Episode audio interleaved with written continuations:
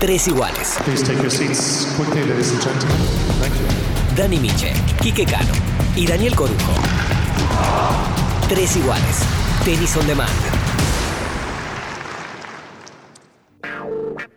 ¿Qué tal? ¿Cómo les va? Este es un nuevo episodio de Tres Iguales Baila Santé.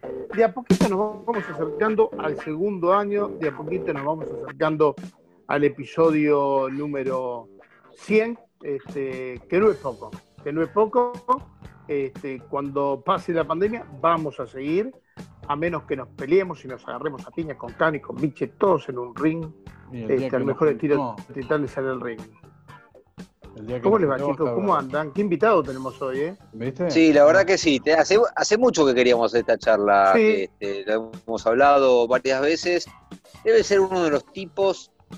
Nosotros no, no solemos quedar bien este, con la gente, de hecho, generalmente quedamos mal con todo el mundo, pero bueno, a la larga tratamos de, de- no pelearnos con todos, pero en, en algo coincidimos. Este, este invitado de hoy, Quique Dani, para mí es uno de los re- referentes del tenis argentino, un tipo que sabe mucho de tenis y son de esos personajes de perfil bajo muy poco conocidos por ahí, dentro del ambiente del tenis muy conocido, pero digo para el público general, y sin embargo es un tipo que mucho ha tenido que ver con el desarrollo del tenis argentino. Exactamente. Y yo me siento un distinto hoy, por mi nombre. ¿no? Y soy soy el diferente hoy, en esta, en esta Es charla. verdad, tenés razón, bien. Soy el diferente.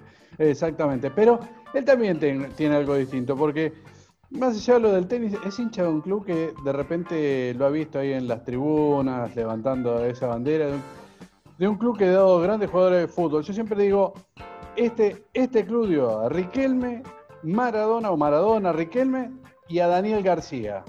¿Puede ser? ¿Es así, Dani? Hincha de Argentino Junior, ¿cómo estás? ¿Qué tal? ¿Cómo les va? Los saludo a los tres con mucho, mucho gusto y les agradezco el llamado. Después de tanto, se va pasando el tiempo y bueno, con todas las dificultades, les, agra- les agradezco un gusto estar con ustedes. Eh, También Bueno, lo digo, sí. son los tres distintos de Argentino Junior. Maradona, Riquelme. no, no. No, no, es demasiado, es demasiado. Había un Daniel García que jugó en Argentino Junior, ¿eh? Eh, ah, y Eh, eras claro. vos. Había, había una. No, no, lamentable.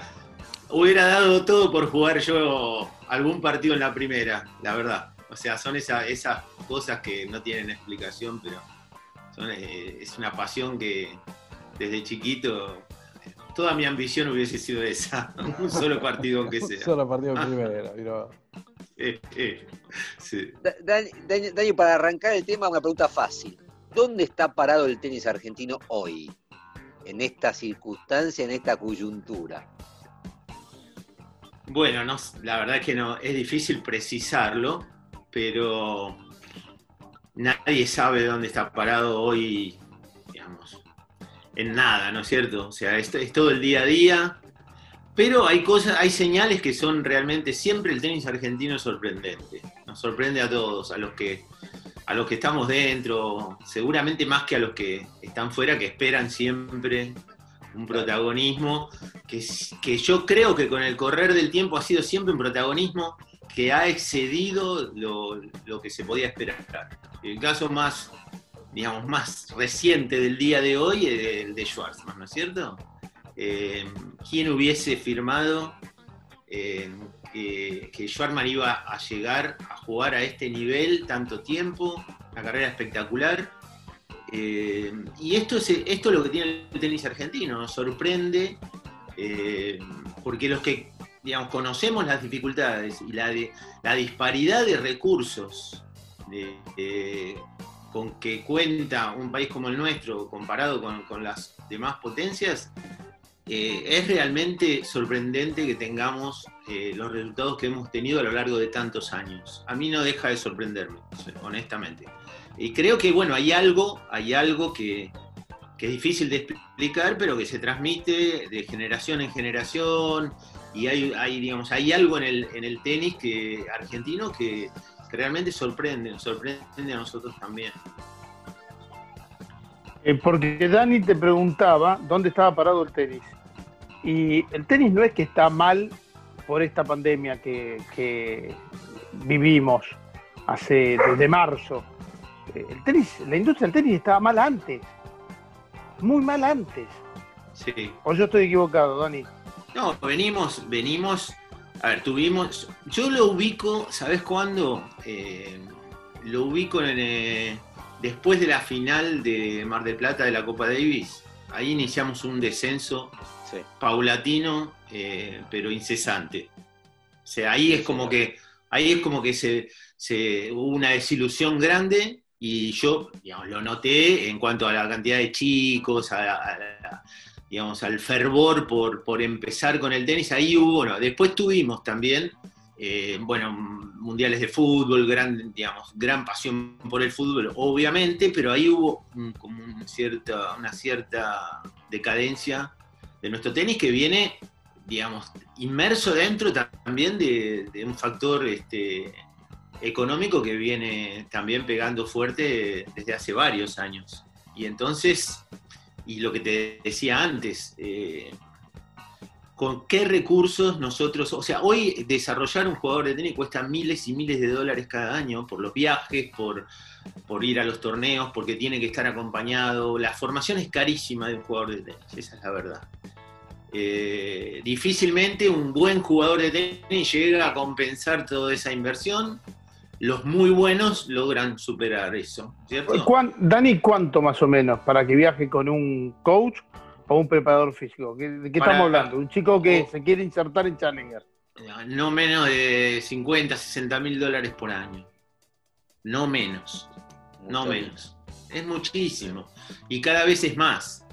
Es decir, nosotros tuvimos, eh, tuvimos un momento en el cual estuvimos incluidos de alguna manera eso, que fue con el uno a uno.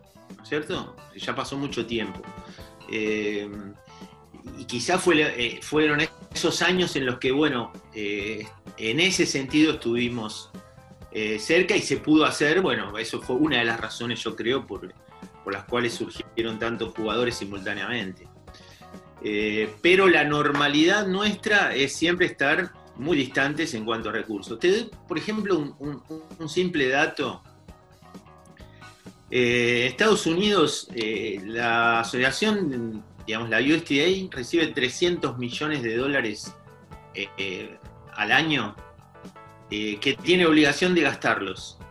No, no puede, no puede quedarse con nada. Entonces, digamos, digamos, tiene una infraestructura que es, este, no sé, cantidad de veces superior, muy superior a la nuestra, ¿no es cierto? Y no sé, digamos, en, en base a, a la capacidad personal, al esfuerzo, a la, digamos, a la calidad de nuestros jugadores, todo eso hay un momento en que se logra equiparar y mucho. Pero desde que yo tengo uso de razón, eh, desde que yo juego al tenis, que escucho la asociación no tiene un peso. Lo escuchamos permanentemente. Nunca la asociación tuvo un peso. Eh, nunca hubo, creo que salvo algunas excepciones, nunca hubo un apoyo eh, económico de los gobiernos, cual- cualquiera sea. Eh, digamos, eh, a- al deporte en general, pero al tenis en particular. Entonces, es un esfuerzo descomunal. O sea, desde que yo, desde que yo juego al tenis, la asociación no tiene un peso. Y entonces se han hecho maravillas, maravillas, eh, en este país con el tenis y con la cantidad de jugadores que han salido.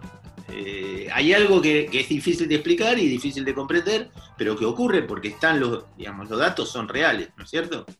Eh, eso te da un orgullo por un lado, y por otro lado también es un esfuerzo de cantidad de gente eh, que muchas veces, bueno, quedan en el anonimato, ¿no es cierto? Pero lamentablemente ha sido siempre así, eh, salvo algunos momentos donde, bueno, con la Copa Davis se pudo, se pudo tener algunos recursos, pero no es un flujo constante y es muy, muy, muy difícil. Eh, ha habido algunos momentos mejores, pero en general siempre es una carencia muy grande. No, hablando de esa, de esa carencia que vos decías, justo hiciste la salvedad, después de 2008 Argentina queda con, con un número importante, un, dinero importante, es invertido, se hacen torneos, eh, se pone un poco de, inversión sobre el tenis desde la asociación, Eh, pero igualmente no hay un gran crecimiento por detrás de la legión, o sea, no vamos a hablar de que tiene, que ser exponencial, pero si uno empieza a mirar cómo venía desde la época de Vilas el crecimiento del tenis, y vos que estabas adentro con tu centro de desarrollo o llevando jugadores, eh, vos lo podías ver en, eh, en este siglo, digamos ya a partir de, querés ponerle 2008, 2008, todo empieza a decaerse. Es falta de interés, eh, el económico, es una mezcla de todo, falta de un espejo concreto. Por lo lado de las chicas a veces le echamos la culpa al hockey sobre césped. Es una mezcla de todo eso. ¿Hay, hay algo muy puntual que veas? Bueno, seguramente hay una, es una serie de factores, no, no es uno solo, pero fíjate que eh, se gana la Copa Davis de una manera brillante. Lo que no se había podido concretar se concreta eh, y se concreta de una manera inobjetable, es decir, en gran forma, en todo sentido, con un jugador como Del Potro que tiene un carisma, que está entre los mejores del mundo. Eh, y bueno, y ahí uno podía, podía imaginar que podía haber como un rebote, ¿no es cierto?, en el nivel de expectativas. Bueno, pero lamentablemente eso no se pudo canalizar y no se pudo sostener. Después vinieron los cambios, Argentina desciende. Eh, la Copa Davis para, para, los países latinos es una referencia importante. Y ahora con este cambio de formato, eh, que seguramente eh, ustedes tendrán más conocimiento y, una opinión sobre eso. A mí personalmente este cambio de formato no me agrada mucho, ¿cierto? Mm me parece bueno como show y como espectáculo, me parece buenísimo, pero, pero aquel, aquella Copa de Davis para mí es irreemplazable.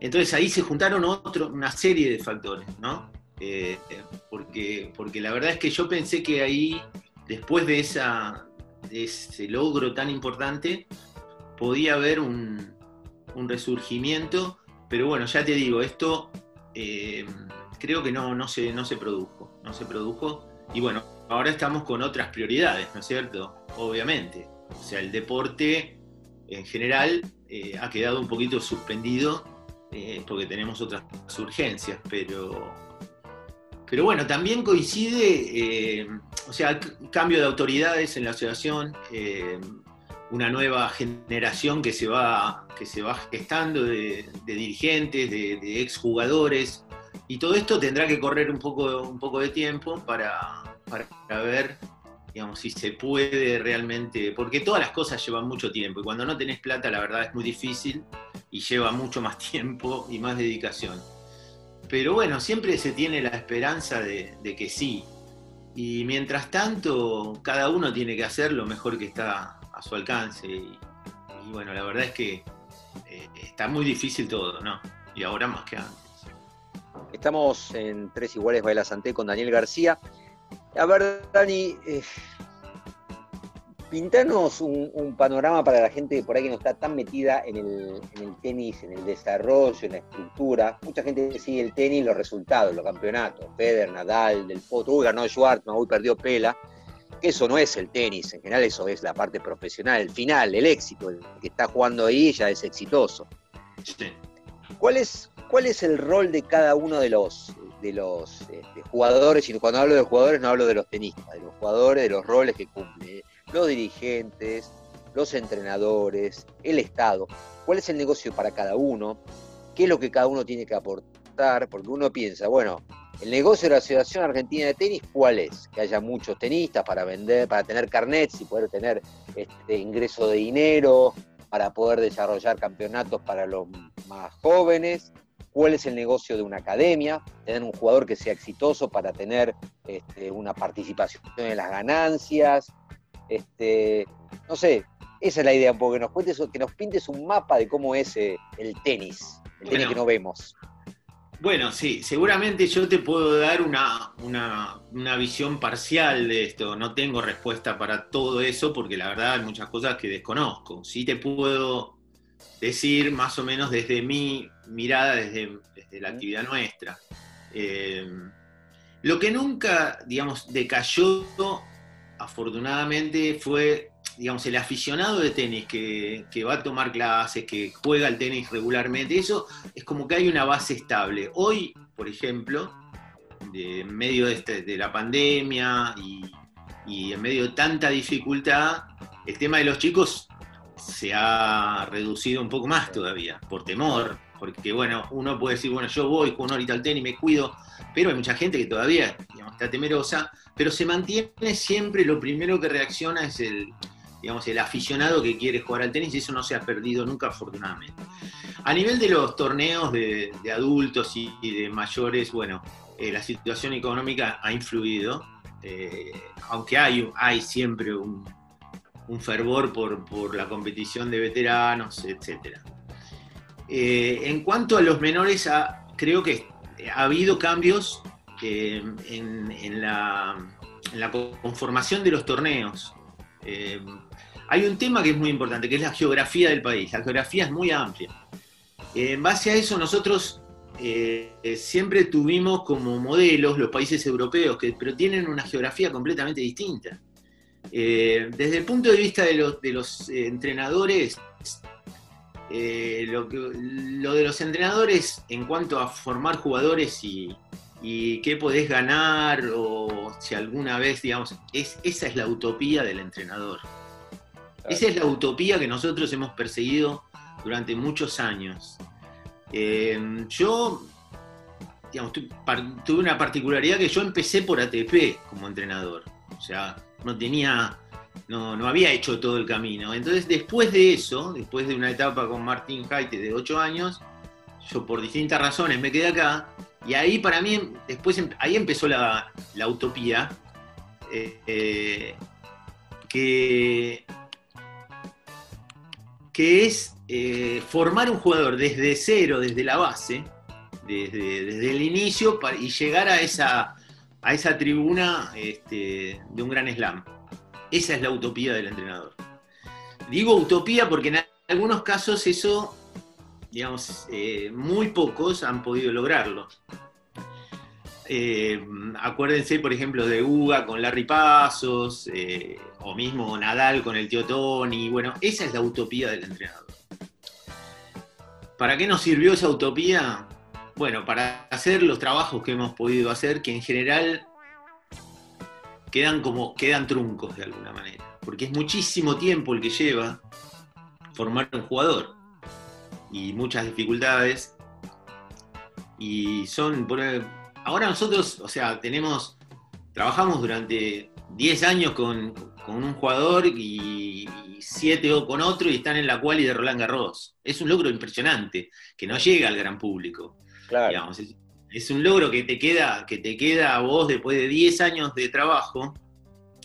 Decir, están jugando Roland Garros, es una expectativa enorme, ¿no es cierto? Y decir, bueno, se ha podido hacer esto. Obviamente Por lo eso que- te aclaraba, por eso te aclaraba un poco lo que es eh, para el gran público. Siempre cuento la anécdota de Chela en el avión que pierde los cuartos de final Roland Garros y una señora en el avión le dice, uy, ¿cómo te fue? Y perdí los cuartos de final. Uy, bueno, la próxima vez lo vas a hacer mejor, qué lástima. claro. Y el tipo había hecho cuartos de final de Claro. Roland Garros.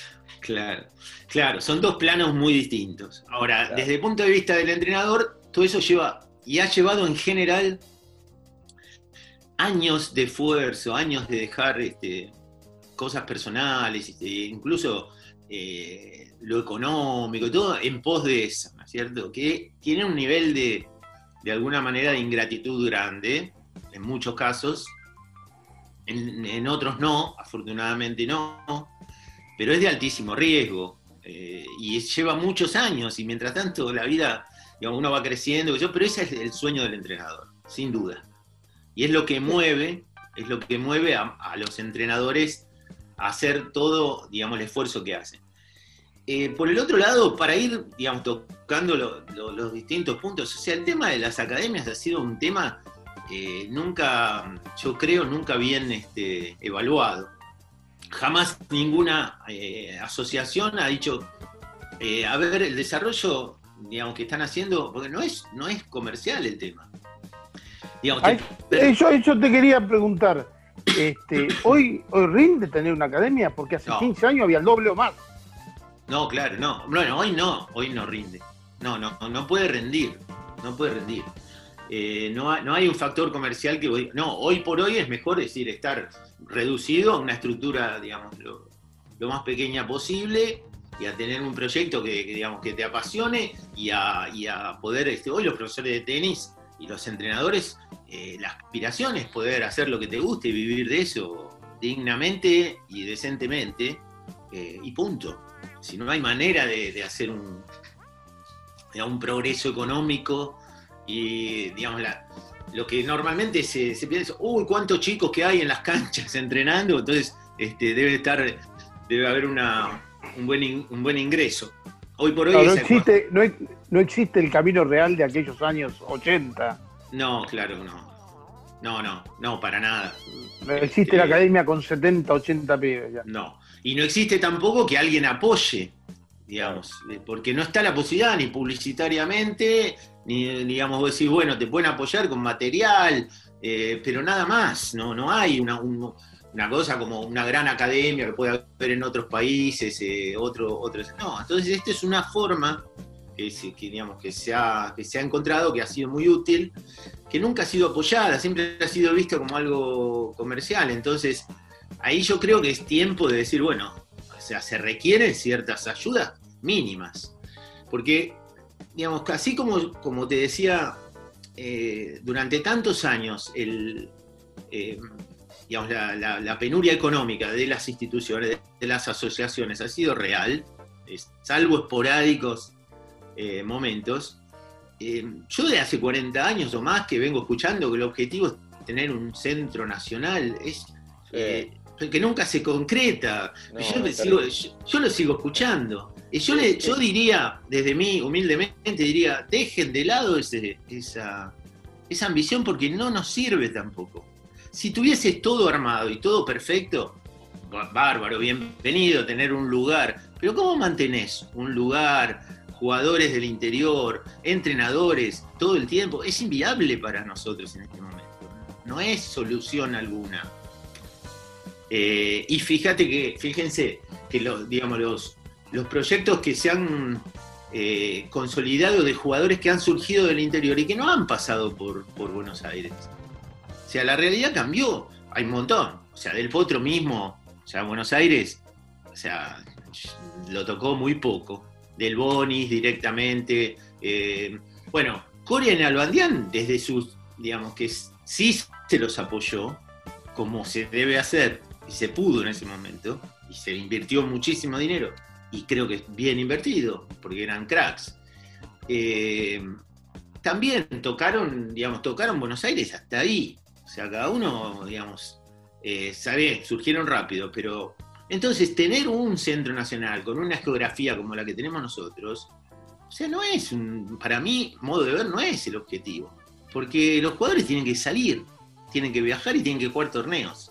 Sea, no existe tener los pupilos en un lugar donde van a comer, ya está eso, ya fue. Eh, si lo tenés el lugar, mejor, lo tenés. Está bien, pero Daniel, cuando aparecen tipos como Schwartzman, te hace pensar cuántos tipos nos hemos perdido, cuántos Schwartzman quedaron en el camino, tipo que, bueno, en este caso llegó porque la vieja agarró y se puso a hacer pulserita para vender pulseritas y ayudarlo al pibe para que viaje, después consiguió un inversor privado, este, pero bueno, un pibe con mucha inquietud, una familia con mucha inquietud y con mucha enjundia que consiguió, pero este, ¿Cuántos Schwartzman se habrán quedado en el camino? Cientos.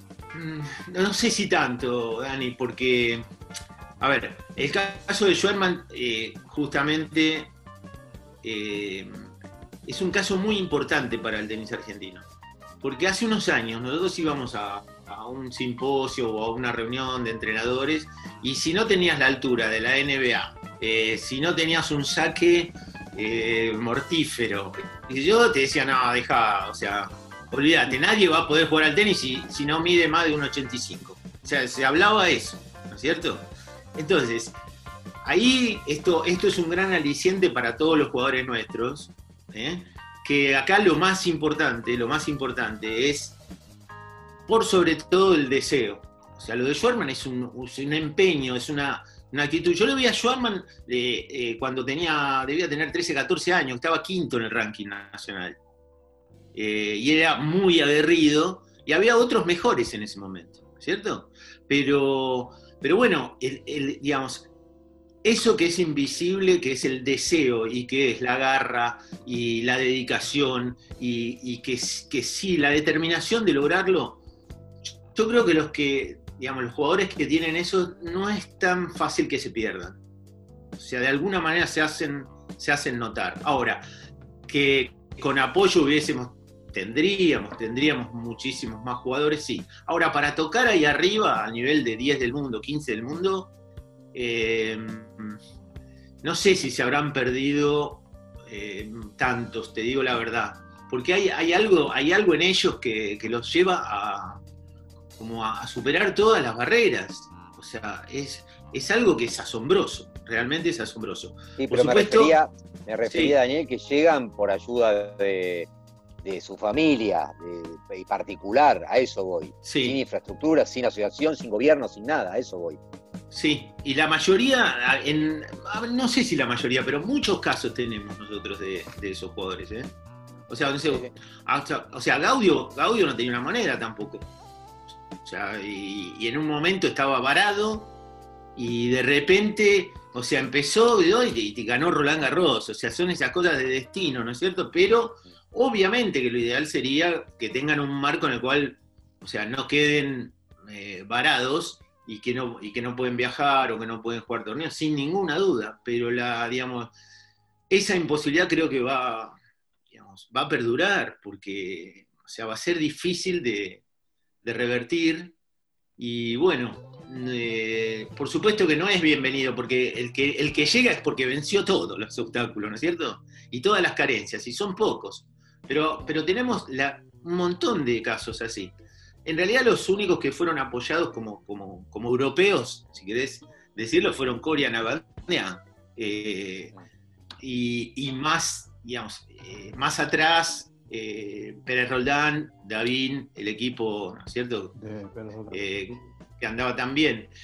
Eh, y después, pero mira, eh, Chela, o sea, Chela, yo me acuerdo, yo estaba, digamos, estábamos en Copa Davis, Chela tenía 18 años, y venía de sparring, y venía en colectivo, con su raquetita, este, y jugaba un montón. Nadie hubiese dado, digamos, hubiese dicho, mira, este, este pibe va a hacer la carrera que hizo. Y la hizo, eh, porque bueno, porque son buenísimos, porque para realmente, para vencer todo- todos esos obstáculos, bueno, son buenísimos. Y en general se da, se da así, Cañas lo mismo, Cañas lo mismo, o sea, voy recordando eh, y, un montón de, jugadores que, bueno, que lo han hecho a pulmón y, bueno, venciendo todo eso. Obviamente que, que no es lo ideal, ¿no es cierto? No es lo ideal. Pero bueno, el caso de Schwarman creo que por muchas razones es, es muy importante para los chicos argentinos. O sea, desmitifica esto de que no, si no jugaste siempre en cancha rápida, no, si no tenés un saque así asá, si no tenés la altura. Eh, está bien que el promedio, la media te dice eso, pero, pero son casos que también son un aliciente muy importante para, para todos los demás. Seguimos aquí con Daniel García en este Tres Iguales Baila Santé y recién dijiste dos palabras que para todos y para cualquier argentino suenan muy fuerte, aquel que está muy vinculado al tenis o muy cerca del tenis, es Copa Davis. Recién lo nombraste. Y bueno, vos estuviste muy ligado a Copa Davis, fuiste capitán de Copa Davis, te fuiste, dejaste de ser capitán de Copa Davis justamente por un tema de falta de recursos o que no había eh, los recursos que vos creías necesarios en ese momento. ¿Cómo fue tu, tu etapa eh, de Copa Davis en aquel momento donde, digamos, estaba Gumi, ¿no es cierto? Después aparecía alguna que otra figura, no tenías ni a la Legión, ni a los que estaban antes, es decir, que te agarraste una etapa difícil, ¿no? Bueno, sí, sí, bueno, me tocó, me tocó ese momento eh, que fue pre-legión. O sea, la legión, empe- ahí empezaban, venían a, a practicar, algunos después llegaron a debutar, como Willy Cañas, eh, ya estaban cerca. Y el último partido debutó Zabaleta y, y Puerta. Bueno, O sea que se, se venía, se venía eso. Bueno, era, era una época, bueno, lo que vos decís, eh, era realmente extremo en ese momento porque yo realmente eh, no era que había dificultad económica, o sea, para, para apoyar. Yo tenía un, un dilema que era que yo tenía que trabajar. O sea, yo, digamos, la Copa eran dos partidos por año, por supuesto no se ganaba, no ganabas una moneda, eh, pero, pero aparte se generaban otro tipo de, controversias porque, sh- digamos, yo como capitán yo tenía que entrenar chicos, que era lo que yo hacía, o dar clases, eh, en fin. Pero se daba la particularidad de que digamos, los padres de otros chicos que eran buenos juniors también decían, pero ¿cómo? El capitán de Copa Davis entrena a otro chico que compite con el mío, que por ahí el día de mañana eh, va a jugar Copa Davis. Tenían cierta razón, pero la, la- la situación era muy difícil. O sea, yo te- de algo tenía que vivir, uno no, no, no, no vivía de la Copa Davis. Entonces yo tenía que trabajar, pero bueno, fueron tres años que fueron muy, este, muy importantes eh, y en los cuales, bueno, eh, hicimos el mayor esfuerzo posible. Tuve mucha colaboración también, ¿eh? Tuve mucha colaboración porque, bueno, resultados no tuvimos muy buenos y pudimos ahí arañar aquel partido para subir a primera contra Eslovaquia, que estuvimos muy cerca. Finalmente no se dio, perdimos 3-2. Pero bueno, mucha colaboración de la verdad de, lo- de los dirigentes dentro de lo que podían, del, del periodismo, que la verdad también, o sea, eh, siempre sostuvo eh, ese proceso, porque bueno, era quizás más o menos claro que no, no se podía tener una pretensión eh, de, de ganar la Davis, pero bueno, sí pretendíamos este, estar en primera. Y bueno, eh, Yo recuerdo te sí, tocaron, fueron, fueron, fueron años difíciles. te tocaron partidos que de repente uno decía, bueno, puede llegar a ser accesible, eh, se complicaban, o alguno que parecía difícil que de repente Argentina lo complicaba y, y- y de- no lo podía cerrar. Debutaste contra México, ¿no? En, en el DF. Exacto, sí. ¿no? Que, que Sí, fue, fue- un fue muy- escándalo. Escándalo. Yo creo que hoy eso, no, no sé, pero bueno, no había, no Fue había los. Sí, Fue ver- divertida. sí, yo quedé destruido, pero, pero fue insólito, o sea, para los que no se acuerdan, eh, jugábamos en la altura, en cancha rápida descubierta, eh, estábamos uno a uno y en el doble, Albano y Lobo, eh, teníamos match point. Sí. Y en el momento que, que estábamos match point, se le va- empezaron a llover eh, de todo, todos, todo el estadio de pie, silbando y Silbando. tirando almohadonazos. Y el árbitro, el árbitro español, el árbitro general era español, no se podía jugar, estuvimos 15 minutos, eh, nos tiraban de todo, interrumpieron el partido. eh, y el árbitro tenía que haber, tenía que haber dado, yo creo, el punto para Argentina, pero ni las reglas eran tan claras y había que estar ahí. O sea, Claro. si digamos, había que decir, bueno, le damos el partido por ganar. No había antecedentes, o sea, era todo. Bueno, la cuestión es que después de todo ese lío, en un momento eh, Lobito me dice, yo saco. Yo saco Saco igual. y listo, o sea. el fondo de la cancha te y digo, bueno. yo saco igual y listo. Sí, bueno, bueno, y no, bueno, se calmó un poco la cosa y sí, sacó y se perdió el partido. O sea, no lo pudimos ganar, eh, fue muy traumático porque la verdad era, era una injusticia muy grande, pero bueno, así era la Copa Davis en, en la B y en, este, en América y bueno, eh, así fue. Eh, después se perdió ese partido y no pudimos ascender. Y, y teníamos más, teníamos equipo, pero Frana no, no había podido ir. Eh, bueno, había que empezar de nuevo al año siguiente a remar de nuevo. Fue, fue Y Etli, así ¿no? estuvimos. Claro, fue Etli. Claro, ahí, ahí, ahí jugó Etlis, eh, que jugó el single porque era cancha rápida, 2.800 metros de altura. Sí, sí, sí. Una carpeta sí. montada sobre Y, y et- y estaba Chiche Etlis. Estaba, sí, estaba Chiche. este, bueno, lo que era la Copa Davis, ¿viste? O sea, yo ahí, ahí estaba realmente. Bueno, Martín estaba, estaba ahí. Eh, yo no sé si en ese partido Martín tenía transmisión, pero creo que no, porque en realidad estuvo todo el tiempo con nosotros. Martín era, digamos, eh, entre comillas, el ayudante, la verdad que sostuvo muchísimo todo, todo, todo el equipo que habíamos formado de, de cuerpo técnico Esa fue la Eh, serie que no tenían masajista, ¿no? ¿O fue otra? No, no, en realidad en esa te cuento para que vean, digamos, la- eh, yo pedí, íbamos a la altura Claro. y, y yo ne- digo, necesitamos llevar un médico. Pero bueno, en, e- en ese momento no, no existía cuerpo técnico, era el entrenador y alguien más. Y Martín, Martín vino por su cuenta, o sea, Martín vino por su cuenta. Y pedimos, y le dije, tengo que llevar un médico, vamos a la altura, o sea, tenemos que tener un traumatólogo o un médico. Y bueno, pero no se podía, no había recursos. Y me dice, mirá, el va eh, miembro del consejo que es médico. este, y Y bueno, un curandero amigo que tenemos no, ahí. bueno, y bueno, y bueno, una gran persona, eh, pero bueno, eh, nos tuvimos que arreglar así. Eh, Por las dudas, aclaramos igual que Martín es Jaime. sí, Martín Hayes, sí, sí. Pa- Sí, pa- sí. Para el que por ahí está escuchando y sí. dice que Martín. Claro, Martín claro. fue este, No, sí, subcapitán no Claro. oficial. exacto. Eh, esa experiencia, como fue, bueno, Martín ayudó muchísimo eh, y realmente ayudó mucho a sostener a los jugadores y a mí mismo, porque hay un momento, después de ese doble, imagínate, te vas a la habitación eh, y quedás planchado que no, no querés levantarte. Muerto. muerto quedás. Y Martín, me acuerdo, yo me estaba muerto y Martín me dice, vamos que tenemos que ir a la cena, que mañana hay que jugar. Y sí, bueno, había que levantarse e ir, pero había que sostener a los jugadores, ¿viste? Pero realmente necesitabas una- un nivel de energía que, que es difícil de sostener cuando pasan esas cosas que vos decís, no puede ser, es una cosa que no, no- no puede ocurrir.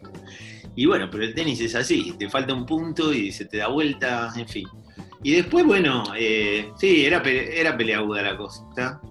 Eh, tengo un, gran recuerdo de, digamos, de los jugadores, encon- digamos, los veo ahora y digamos, mucho cariño y mucho, este, mucha valoración de lo, que, de lo que se pudo hacer, aun cuando los resultados no, no acompañaron mucho. A- a- Hablabas de, de, de Jaite y vos fuiste de alguna manera testigo eh, de, de una rivalidad que reemplazó en otro nivel, por supuesto en cuanto a resultados, a la puja en- de Vila Cicler, que fue el, el de la Peña Jaite. Sí. ¿Cómo viviste esa época? Bueno, sí, yo arranqué, cuando arranqué con Martínez ya estaba instalada esa, esa, esa rivalidad. Y bueno, digamos, por, por personalidad, eh, yo era, digamos, yo tengo una personalidad más fusionante quizás que, que la de Martín. O sea, para mí, o sea, yo con Martín hice una fusión. Eh, o sea, éramos, digamos, los dos una misma cosa. Eh, si Martín se llevaba mal con alguien, yo me llevaba mal. Si Martín se llevaba bien, yo me llevaba bien. Esa es la verdad. no digo que esté bien, digo que, digamos, que, que era así, era la manera de, de atravesar todo eso. Eh, no, ellos, ellos, la verdad que tampoco. Yo me llevaba bien también con, con Tony Pena, que era el entrenador de la Peña. De la Peña tenía una formación muy argentina, o sea, jugaba muy bien y tenía una técnica que a mí me gustaba mucho. eh, y quizás le faltó por ahí un poco de, explosión o de potencia. Martín Martín era más raro, Martín tenía cosas de cosas españolas y cosas muy propias, y había que darle forma a ese combo. Pero eh, después, eh, sí, la verdad que había, había esa rivalidad, pero ellos, después yo creo que. El otro día vi un. Este, escuché, mejor dicho, un podcast que hablaban ellos dos, hicieron una. Este, una- un podcast ellos dos y se reían de eso eh, y recordaban eh, esos tiempos. Y yo también a partir de ahí lo recordé y qué cosas hacíamos, qué cosas no. Y, yo me acuerdo que esa era una constante, ¿no? Que, digamos, era como. nosotros funcionábamos así. O sea, más que un equipo era una fusión. O sea, era, era, era, era todo nada. O sea, eh, funcionábamos así. No digo que esté bien, pero era así. Dani, este, nosotros acá en Tres Iguales lo tuvimos los dos, a Jaite y Horacio, con distinta visión de las cosas y distinta forma de contarla, Horacio un poco más Claro. histriónico. ¿Cuál fue el día que este, lo hizo calentar más Horacio a Martín? Eh, no- no- la verdad que no sé, no, no te, no te puedo, No lo tengo, no lo tengo en mente, no sé. Fueron varias. Pero ojo que, ojo que, sí, pero- sí, seguramente, porque ya estaba instalado así, pero, pero, no, ya te digo, Martín no era tan, este, eh, no, no, no, no, no era tan peleador en ese sentido. Eh, pero bueno, eh, eso estaba, pero Horacio era más provocador y Horacio Martín más entraba. provocador. Era el jueguito. Sí, claro, sí, era el sí. jueguito. claro. Horacio creo que, la verdad, después, eh, muy buen entrenador también, muy buen entrenador. O sea, en general, viste, todo, todo esto se va transmitiendo, lo que hablábamos al principio, se va transmitiendo de generación en generación. O sea, los entrenadores que tuvo Horacio, de- después esa formación la transmite Horacio. Yo me acuerdo que hizo un gran trabajo con Gaudio, antes de que Gaudio despegara. Eh, de la Peña hizo un gran trabajo Sí, Como el entrenador. famoso, el famoso clean caja, que contó Gastón que hacía. Buscaba, eh, buscaba las giras raras y le decía de la Peña, vamos a ir a jugar a Australia, cuatro satélites en Poladrillo. Pero Horacio, me voy a Australia y en Australia los pibes no saben ni pisar una cancha de Poladrillo. Vamos ahí, facturamos clean caja. Y muy hábil para armar eso, contado por Gastón. Sí. Sí, sí, no, y aparte técnicamente, o sea, sabía de tenis, sabía cuando jugaba, sabía, tenía una capacidad para, para analizar este, importante, jugó bien la, la Copa Davis, la verdad que, o sea, eh, tuvo mucho, muchos méritos. Después se instaló en Chile, bueno, ya no, no volví a verlo. ¿Qué tiene que eh, tener un entrenador? ¿Qué tiene que saber un entrenador? O sea, tiene que saber técnica, tiene que saber eh, qué de repente llevarle a un jugador, cómo llevar a un jugador, eh, qué modificarle, qué lo beneficia, paciencia. Eh, ¿Qué es lo que más tiene que tener un, un jugador? Conocer, por ejemplo, esto del circuito, dónde se puede sacar mayor ventaja. Eh, ¿Cuáles son esos aspectos que sí o sí tiene que saber un entrenador? Mira, eh, el, el saber eh, es relativo en cuanto a, ver cuánto pudiste acumular de conocimiento. Yo creo que es más lo que vas aprendiendo sobre la marcha. Eh, por supuesto, una base de técnica, yo creo que es- nosotros los argentinos somos muy técnicos eh, para el tenis, mucho más que, que, que muchos países. Te diría que somos de buscar mucha perfección técnica. Yo creo que eso es bueno y que eso indudablemente lo tenés que tener. Porque las mejoras, o sea, no vienen solamente por una mejora física o por la táctica. O sea, necesitas de la técnica. Y la técnica tiene que ser muy depurada, eso sin duda. Eh, ahora, después, por eso te decía, todo el proceso es tan largo. O sea, no es lo mismo un jugador en, un- en Futures, en Challengers o en ATP. O sea, la programación, es todo totalmente diferente. Entonces, algunos pueden ser muy buenos, estar muy especializados en, en un área, y después resulta que te toca actuar en otra y tenés que ir aprendiendo. Sí. O sea, porque vas Como el, técnico aprendiendo. de, como el técnico de ascenso, saca, salva el Caruso Lombardi que, que te salvaba el descenso y el tipo que está acostumbrado a jugar a dirigir el Barcelona, ¿no? No es lo mismo. Es eh, nada que ver. Son cosas Claro. muy distintas y podés tener, digamos, mucha capacidad para, un- para una parte y no para otra. Eh, entonces, bueno, por supuesto que tenés que, sí, tenés que estar un mínimo, digamos, de información, de conocimiento, tenés que tenerlo, pero yo recuerdo, eh, en realidad todo, yo aprendí casi todo andando, o sea, la verdad es esa. eh, es muy difícil que vos puedas aplicar, a veces uno como entrenador juega con esto. eh, y a veces me pongo a ver algún partido Federer contra Nadal, por ejemplo, y uno no puede no ser entrenador. Entonces pensás qué le dirías, por supuesto que es, un ejercicio puramente este, de fantasía, ¿no es ¿cierto? Pero lo ves desde esa, desde esa óptica y eso yo creo que es algo que te surge y que siempre estás eh, aprendiendo. Por ejemplo, eh, digamos, bueno, no tiene mucho que ver con la pregunta, pero siempre me, me llama la atención eh, cuando veo los partidos de Federer, digo, está el, el- el caos táctico, pero ca- la palabra caos está referida a algo eh, desordenado, algo, algo malo. En este caso es siempre virtuoso. pero no, no deja de ser caótico el tema táctico en Federer, porque Federer te puede, te puede hacer, eh, digamos, es como un equipo de fútbol que te puede jugar al contragolpe, eh, ataca con, con tres, ataca con cinco, defiende con... O sea, puede hacerlo todo y todo le sale bien. Entonces, desde el punto de vista de un entrenador, esa falta de orden táctico eh, es difícil de entender, pero está el nivel de, de- virtud técnica, física eh, y mental que muchas veces haciendo cosas que no son las, las más indicadas le sale bien. Todo lo contrario, Nadal, que se ajusta a un patrón, etc. Pero bueno, ¿qué tiene que tener un entrenador? Eh, lo que hablábamos también antes de esa, la utopía, tiene que tener el deseo, tiene que tener la pasión. O sea, en el caso del jugador, el jugador yo creo que se va a dormir y se va a dormir eh, soñando con levantar la copa eh, en el torneo que más le guste. Y el entrenador se imagina eso eh, con un pibe que, que lo agarró en la escuela de tenis. Es- esa es la fantasía del entrenador. Ahora, eso es lo que mueve, yo creo que eso es lo que mueve todo. Lo que te hace hacer cosas que no pensabas eh, y que te lleva más allá. Si es solamente un trabajo, yo creo que, digamos, si, si la pasión dio lugar a, a- que solamente una cuestión eh, de conveniencia, eso, yo creo que no, no va a caminar. Entonces, ¿qué tiene que tener un entrenador? Y tiene que tener esa utopía, tiene que tener ese, esa pasión. A partir de ahí el conocimiento llega y mucho se aprende de otros entrenadores y preguntando en el circuito, ¿eh? porque en general la información está disponible ahí. O sea, ponerte a ver un partido y vos ves el partido, pero estás mirando al entrenador. O sea, estás estudiando otras cosas.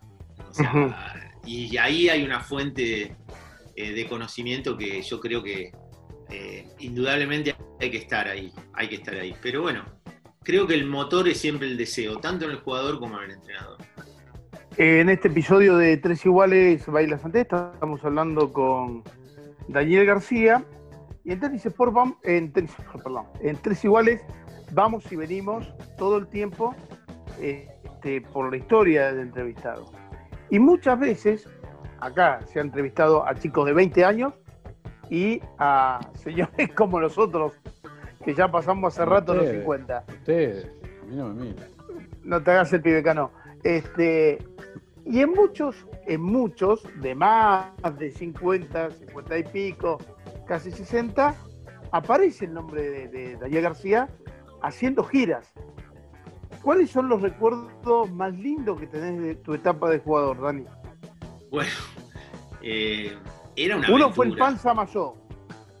Bueno, el Panza, el Panza fue el primer, el- digamos, yo cuando yo dejo de jugar joven, eh, porque bueno, eh, a los 22, 23 yo ya, ya dejé, era una aventura ir a Europa que no se pueden imaginar en esa época. eh, y el Panza fue el primer jugador que yo entreno. O sea, eh, cuando yo, yo me quedo, dejo de jugar y me pongo a dar clase 10 horas por día, porque era la única manera de, de poder sostenerme. Y en un momento digo, a mí me quedó como inconcluso, yo a mí me gustaría entrenar jugadores. No, no pensaba en viajar todavía ni nada, pero me gustaba. Entonces, y uno, y el primer jugador que empecé a entrenar era el Panza, que tenía un talento increíble.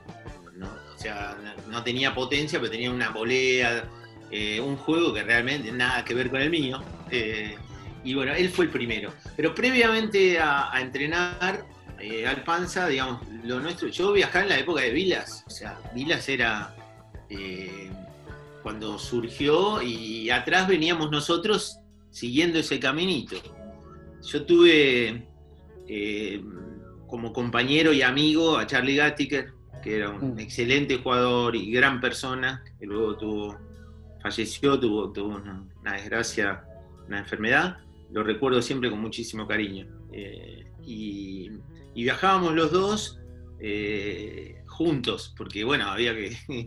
y, y, y jugábamos, juntábamos plata jugando torneos en Francia. eh, yo hablaba francés porque me gustó siempre y aprendí en el colegio, entonces yo hablaba para todos, pues allá nos encontramos con otros. Entonces vos tenías que ir a hablar por teléfono, de un teléfono público, para anotarte, tenías eh, el calendario y llamabas por teléfono. Decía, señor, quiero ir a jugar el torneo. Ahora había hay muchísimos torneos todos los fines de semana.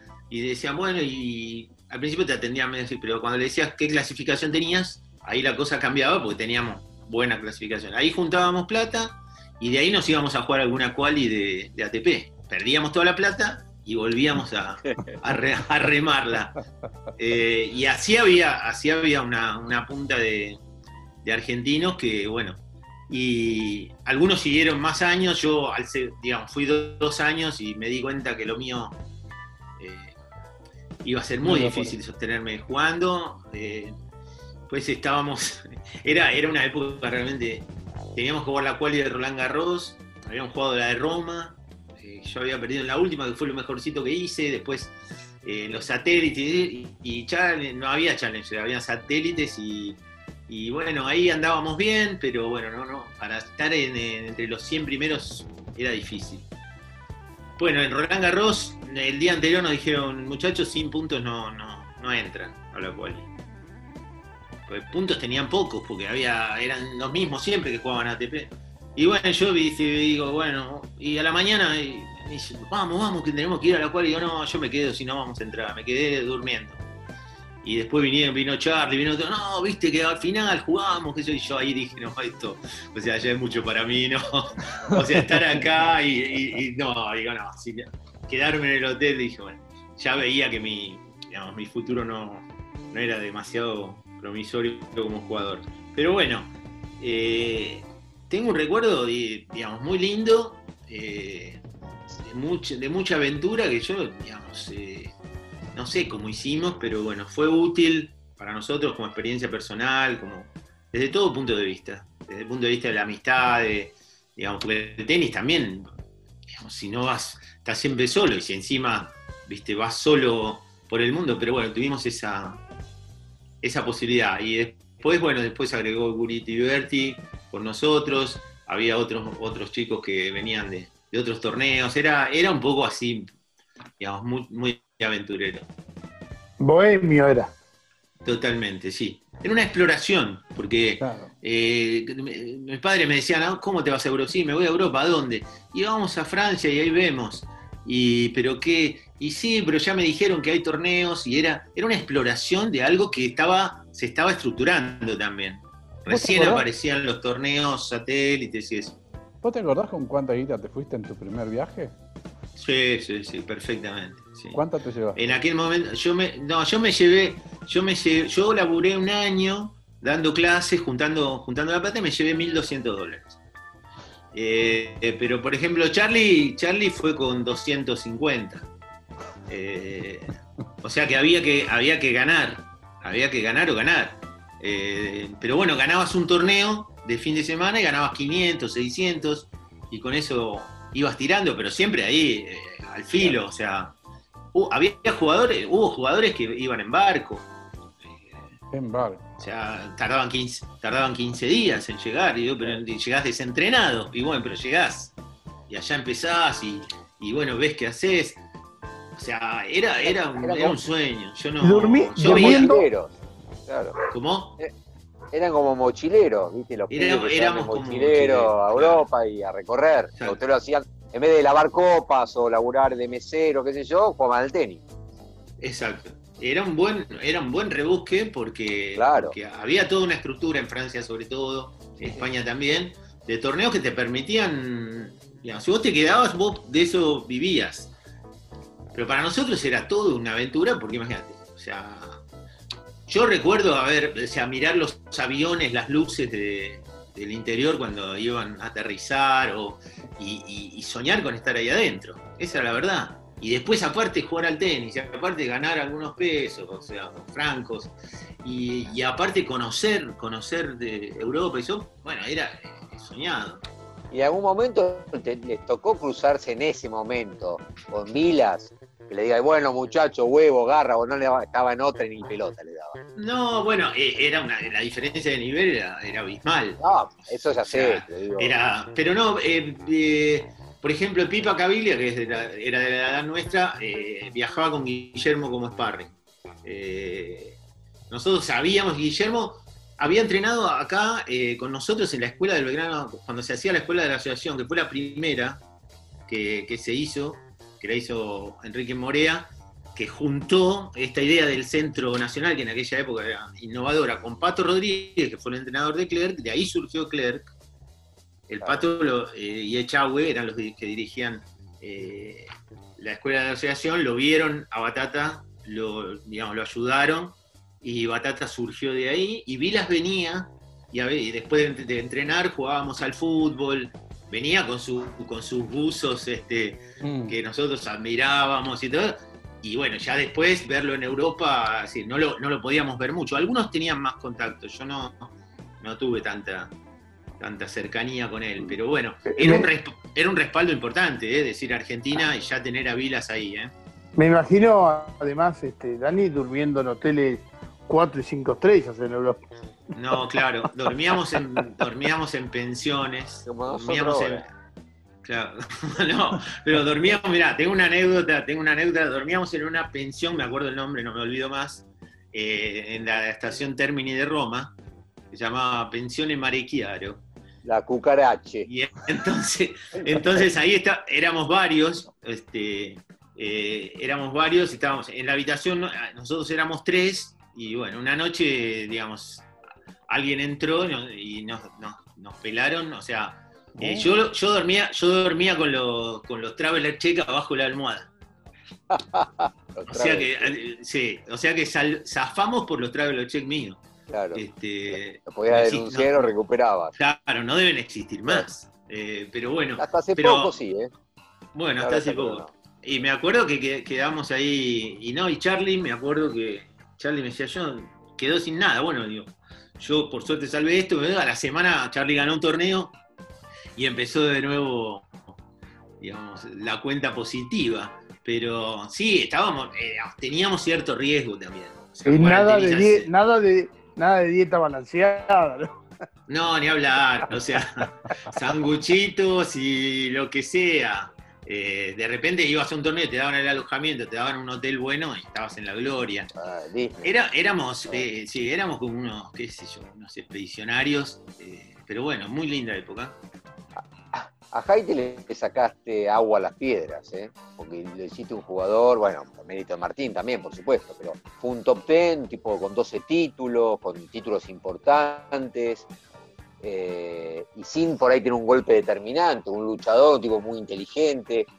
¿Qué, qué, qué era trabajar Bueno. con él? ¿no? Bueno, bueno, yo cuando, mira, yo, eh, sí, yo arranqué por eso, yo arranqué por ahí, arranqué con Martín a viajar como entrenador. O sea que cuando llegamos al primer torneo, que era en Wembley, indoor, cerrado, en octubre, yo no la verdad no entendía nada. O sea, y los comienzos fueron difíciles porque, digamos, eh, me llevó un tiempo acomodarme, pero bueno, después eh, pudimos, pudimos hacerlo bien y después pude, pude proyectar eh, con Martín, que, digamos, Martín tiene una velocidad de piernas notable, pero yo dije acá, digamos, tenemos que aprovecharla para atrás y para adelante, para entrar a la cancha, salir y entrar por sorpresa. Más allá de que para los costados va a correr rápido siempre. Lo logró Martín en hacer dos cosas que eh, indudables. Una, digamos, muy inteligente, muy inteligente, y la otra que creo que es fundamental, había algo dentro de él invisible. Martín nunca ganó un, partido en entrenamiento, pero digamos, si era torneo, había una fuerza adicional, viste, que lo, que lo empujaba. O sea, lo que rendía- Money, pu- como, muy todo- proba- como, proba- como- como de la- como somos todos de la cole, el Prime Money fundamental. sí. Había había algo había algo que lo, lo transformaba. Entonces en los partidos Martín rendía muchísimo más. Y la verdad que bueno fuimos completando completando claro tení- fueron varios años. Hoy no te- no sé si te da el tiempo para viste para poder hacerlo. Fueron muchos años entonces fuimos trabajando y la, la verdad que fue una experiencia bárbara. Eh, era una experiencia también eh, muy estresante, ¿eh? porque eh, es 24 horas por 24. O sea, porque tenés que ser muy profesional, o sea, no existía llegar a un lugar y decir, bueno, a ver, vamos al hotel y descansamos. Era llegar al hotel y picar para ver cómo eran las canchas, para ver cómo era. Es decir, tenías que estar, ver a todos los rivales, porque no había videos, no había, no había tele, tenías que conocer a todo el mundo, hablar con todo el mundo. Era de, mucho trabajo, pero bueno, la verdad es que se hizo muy bien. Eh, con Martín era, en ese sentido, era, bárbaro porque podías trabajar eh, tranquilo y, la verdad es que pudimos armar un, proyecto que fue bárbaro. Él ahora, digamos, muchas veces me dice, yo no sé cómo hice para, ser, para jugar, ser jugador de tenis. O sea, si lo pienso hoy, creo que no podría. Ni él sabía cómo, hacía, pero tenía una, una, positividad increíble. O sea, en la cancha era, en torneo era algo, tenía una mínima chance y la aprovechaba. Y tenía muy claro, tenía muy claro, si bien no tenía, no, es verdad lo que si hubiese tenido una derecha claro. Muy buena, o sea, era top 5, porque. Este, pero bueno, tenía un revés de loco, sacaba muy bien y llegaba muy bien a la red por sorpresa, que era lo que, lo que intentamos. Eh, y, era una mezcla, o sea, tenía muy buena defensa y, era muy decidido para atacar. Entonces, eh, era una conjunción de cosas que, bueno, que resultó, eh, no podías catalogarlo muy bien, como decir, bueno, es un jugador de contragolpes, no, hacía de las dos cosas bien, y muy inteligente y muy disciplinado. O sea, eh, yo veo, o sea, Martín, vos le decías, era un punto importantísimo, vos le decías saque y re, tipo, o sea, saque y re, vos le decías todo, todos los puntos a la red, iba todos los puntos a la red. Entonces yo creí que todos los jugadores serían así, pero no. Después, te das cuenta que actualmente hay veces que veo las señas de los entrenadores o ves las caras. Y a veces no dan bola, a veces te dicen, mira qué lindo como que me fue con lo que me dijiste. Eso pasa, ¿verdad? Eh, no, no sé, a mí no me pasaba. Bueno, creo que, que vos del otro lado debes haber disfrutado como disfrutamos nosotros eh, esta charla con Dani García. Dani, espero que la hayas pasado bien.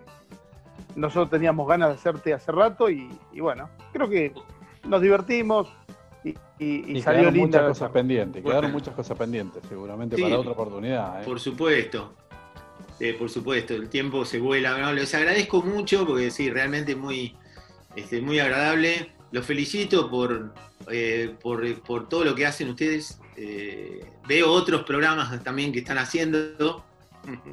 Vi el otro día que me recomendaron. Este, bueno, pero esto, esto, esto, digamos, de alguna manera, todas estas charlas este, que son, digamos, las charlas sobre el deporte que, digamos, que hay que encontrar la manera de tener, ¿no es cierto? Claro. Y a mí me pone en la, a mí me pone en la, me pone en la necesidad de, ir para atrás y de, ir a los recuerdos. Este, así que les agradezco mucho, la verdad, un placer cuando gusten. ¿eh? Quique, Dani, del otro lado, ustedes que están del otro lado de la red, escuchando este podcast, Tres Iguales Bailas UT, les agradecemos que estén ahí y nos escuchamos cuando nos escuchen. Gracias. Tres Iguales. Dani Miche, Quique Cano y Daniel Corujo. Tres Iguales. Tenis on Demand.